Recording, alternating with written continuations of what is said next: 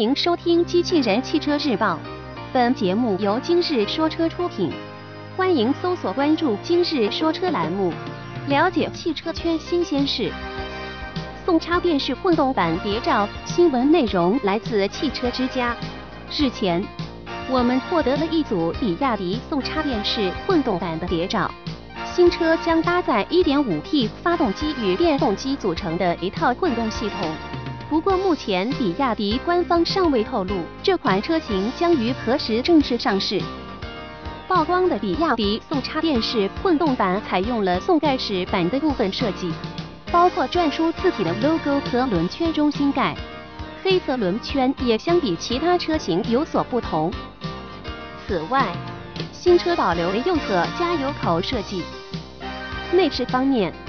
新车最明显的变化是采用了一套电子换挡杆设计。